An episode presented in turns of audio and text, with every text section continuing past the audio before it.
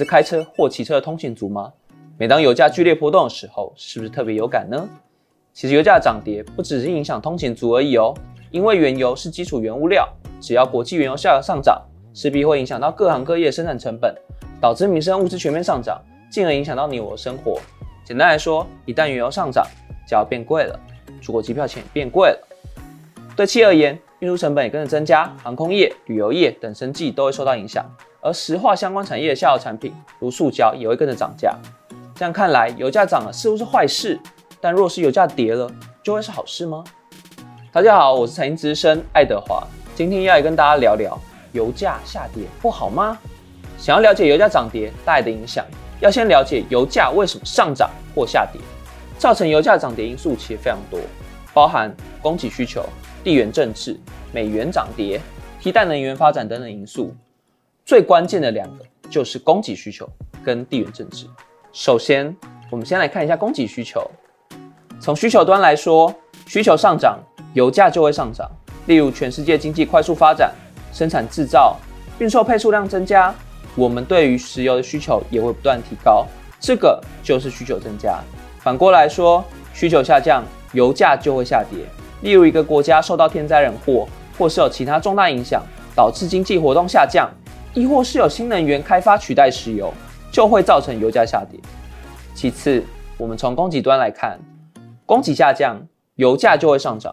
如果产油国发生战争或是减产的话，那供给就会下降。如此一来，供不应求，市场上的商品有限，油价自然就上涨喽。最后，供给增加，油价就会下跌。例如，产油国争相提高产量，就会造成市场上石油太多，供过于求。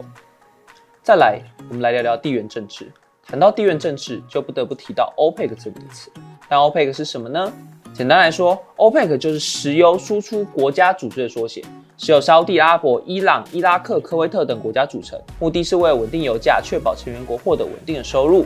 OPEC 成员国又以沙地阿拉伯产量最高，每日产量约千万桶，而产量越多，通常代表越多的话语权，也就是掌握现在 OPEC 老大，正是现在的沙地阿拉伯以及王储沙尔曼。OPEC 在一九七零年代鼎盛时期，全球市占率超过五成，因此对于增产或减产原油态度，经常成为控制石油走势的调节机制。通常增产可抑制油价，减产可能推升油价。然而在二零一一年后，原本是全球最大石油消费国美国，为了不想要每次都看石油大国的脸色，全力开发页岩油技术，威胁到这些以卖油为经济基础的中东国家。美国页岩油产量从二零一四年一月的每日四百万桶，到二零一八年一月已超过八百万桶。二零一九年更首次成为石油的进出口国家。面对美国产量增加的威胁，OPEC 不甘示弱，拉拢同样是日产量千万级的俄罗斯合作。二零一六年，双方达成协议，联合减产，推高全球油价。俄罗斯虽然不是 OPEC 成员国，但双方从二零一六年开始同步合作，产能方针都跟 OPEC 政策联动，因此也被称为 OPEC Plus 联盟。我们可以回顾近二十年来油价涨跌的历史，我们可以发现，随着中国及印度等国原油需求提升，油价在九九年到零八年有非常明显的上涨。虽然后来的金融海啸曾导致油价大幅下跌，但随着景气复苏，一直到一四年还是有稳定逐渐上升。到了一四年中，油价开始下跌，主要原因是美国产油量的增加以及开发中国家需求的下降。布兰特原油从一四年的十一月二七号每桶七十三美元，到了一六年一月二十号仅剩下二十八美元。最后，美国与 OPEC 达成协议，双方都减产。二零一八年十月三号才又拉回八十六美元。由此可知，油价波动受到供给需求和地缘政治很大影响。而近来，二零二零年的油价大跌，又是什么原因造成的呢？主要两个原因：疫情爆发，经济活动降低，导致石油需求快速下降。毕竟现在大家都不出门了，或是在家上班，石油需求自然下降。那我们刚刚提到，需求降低代表价格下降。为了稳定价格，沙地向俄罗斯谈减产，但没想到双方瞧不拢，结果沙地做报复性增产，导致价格崩坏，供过于求，爆发了二零二零年的油价战。其实。俄罗斯的盘算是这样的：从一一年美国全力开发页岩油以来，市占率不断扩大，不断侵蚀石油大国俄罗斯的获利，这让他们很不是滋味。我们可以从以下这张表看到，沙地开采成本每桶约二十到三十美元，俄罗斯约二十美元。美国页岩油较高，三十五到五十美元。这次如果配合沙地扩大减产，也只能把油价拉回到五十美元水准，对美国根本不痛不痒。所以俄罗斯希望要维持在每桶三十到四十美元一段时间，才能真正的抑制美国的获利，甚至迫使美国页岩油业者倒闭。但这个打算却让沙地十分的不爽，因此沙地想要发动油价战争，目的是逼俄罗斯和美国亲上谈判桌。为什么沙国敢这么做呢？原因就在于他玩得起，也就是石油开采成本很低，但油价下跌同样造成他们收入减少。为了补足中间的缺口，他们的主权基金就在全球资本市场变现，造成股市大跌。那美国呢？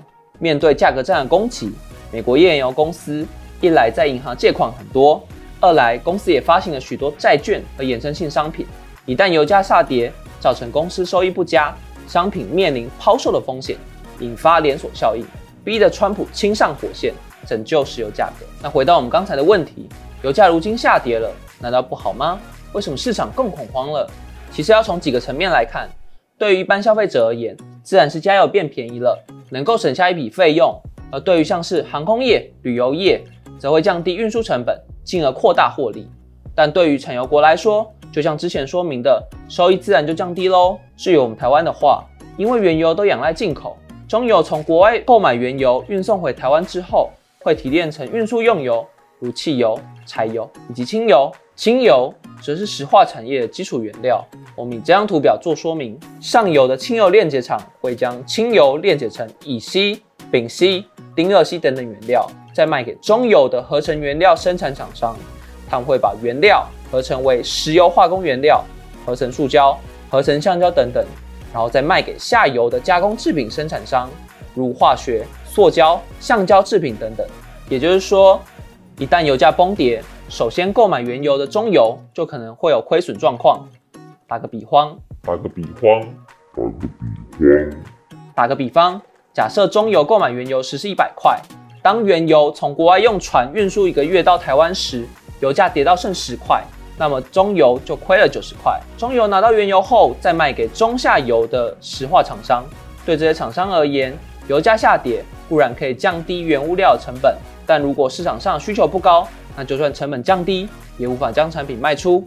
另外，再从经济层面来看，石油价格战争最怕是引发连锁效应，因为销价竞争很可能会导致像美国页岩油业者的倒闭潮，引发大量的失业问题，消费力道就会减弱。然后再造成更多的企业倒闭。总结来说，油价上涨会造成运输成本的增加，使得各行各业都会受到影响。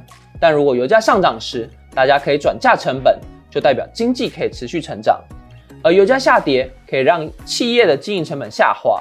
但若是油价短时间内快速重挫，则会对塑化产业造成影响，连带影响轻油、天然气、石化工业三大制成产业。以及塑化相关产品的获利。我是财经之声爱德华。如果你喜欢本期的内容，欢迎分享给身边的朋友，也别忘了替我们按赞哦。我们下期见，拜拜。